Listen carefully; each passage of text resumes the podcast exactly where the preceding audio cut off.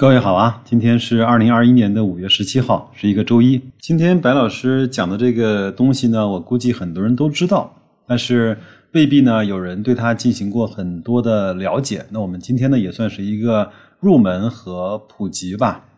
是什么呢？就是中概互联网 ETF 五幺三零五零。因为最近啊，这个中概股呢确实是被爆锤啊。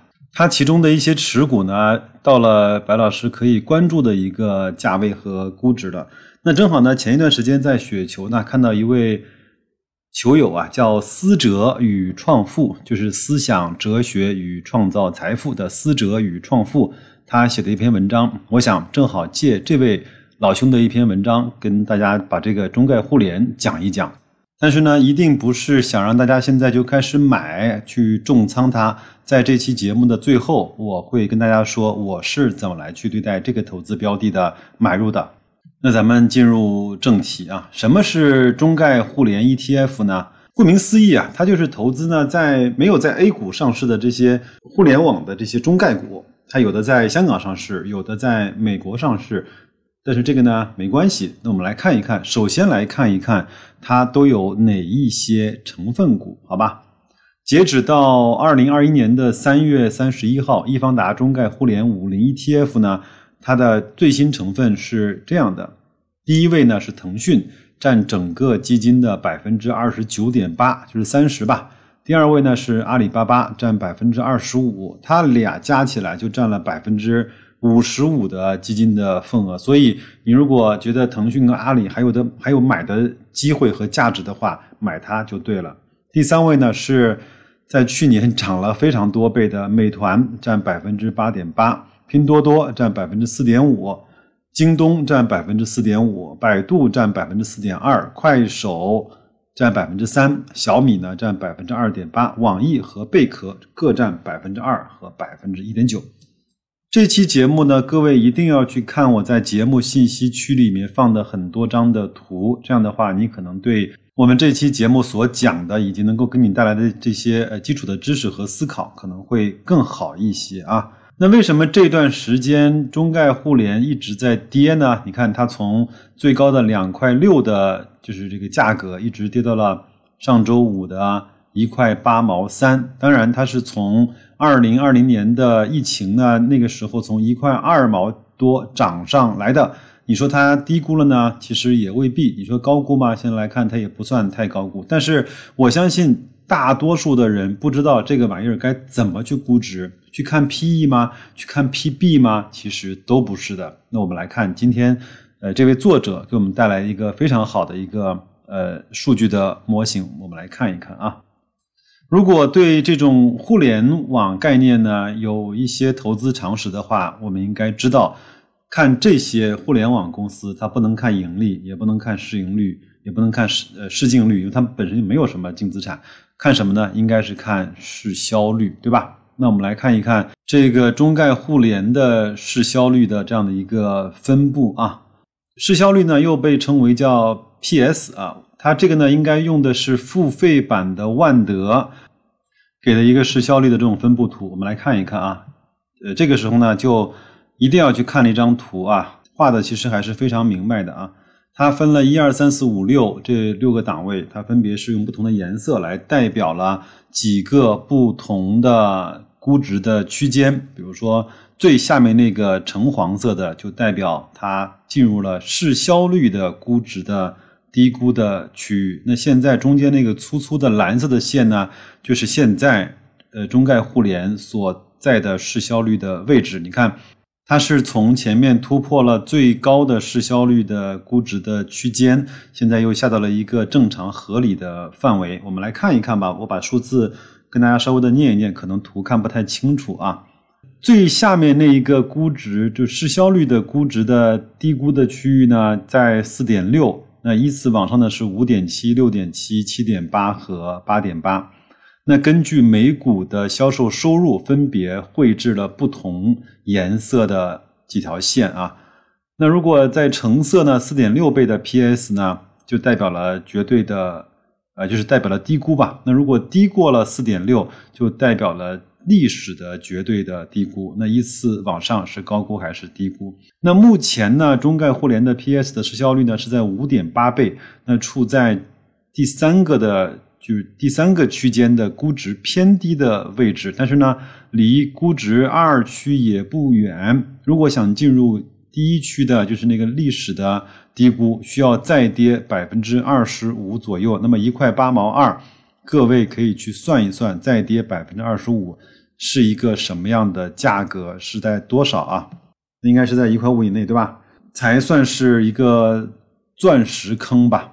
下面一张图呢，还是比较有意思的啊。它是把纳斯达克一百呢和中概互联的这个市销率的走势啊进行了一个比较。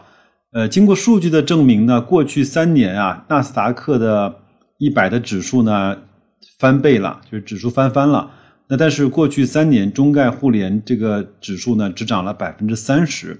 那我们其实看到这个红色的线就是中概互联的市销。那么从呃八倍到十倍的市销率，一直杀到现在的四点几倍、五倍左右吧。那就意味着什么呢？意味着这三年以来，中概互联这样的一个基金 ETF 一直在被杀估值，杀了整整的三年的估值。这个也是蛮狠的啊！其实我们可以回到上面一张图，就是中概互联的成分股啊。你如果对这些公司的股价熟悉的话，你就会看到，腾讯呢从七百多杀到了现在的五百八十多，阿里巴巴呢从呃三百多块钱杀到了两百零几块的股价，美团从四百多。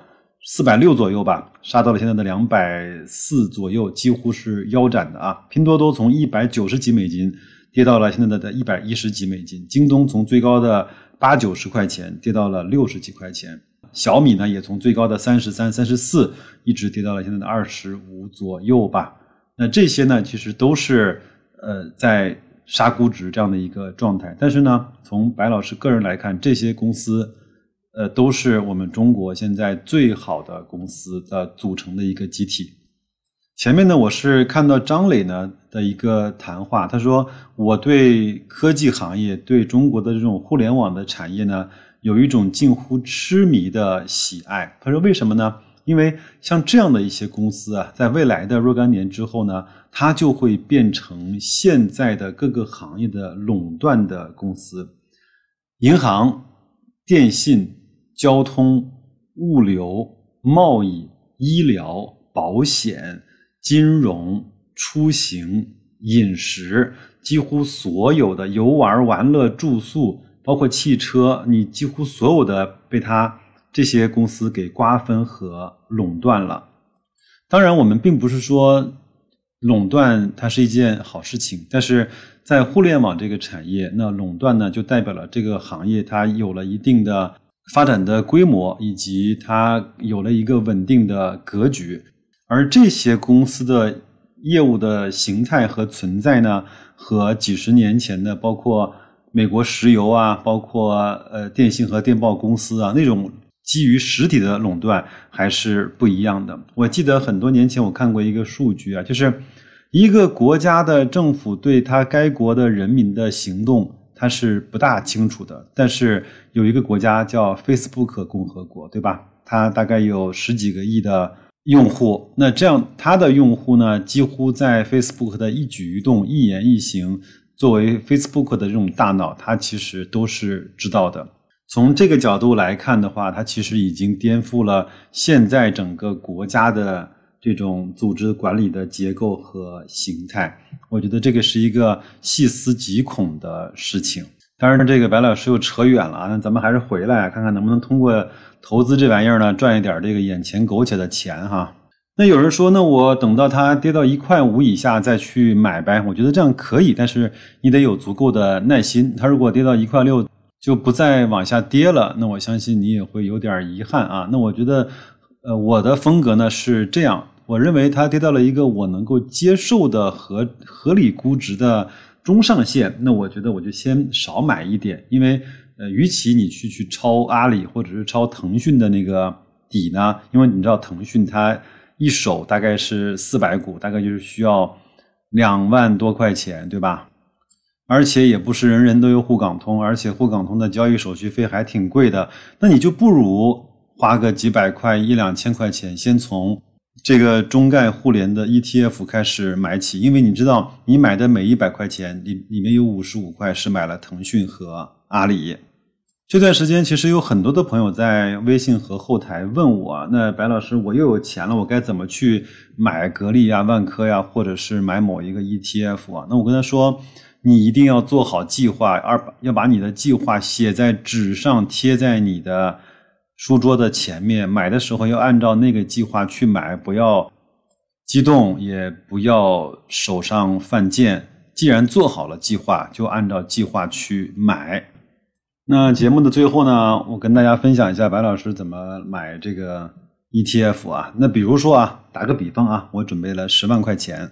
我呢会在一点八的时候呢买入百分之十，也就是买一万块钱的。那从一点八开始呢，每下跌百分之十，我买一次。那每买一次呢，我把比例设置成这样：第一次百分之十，第二次呢是百分之二十，第三次百分之三十，第四次百分之四十，正好呢是一二三四这样的比例，正好是一个百分之百的组合。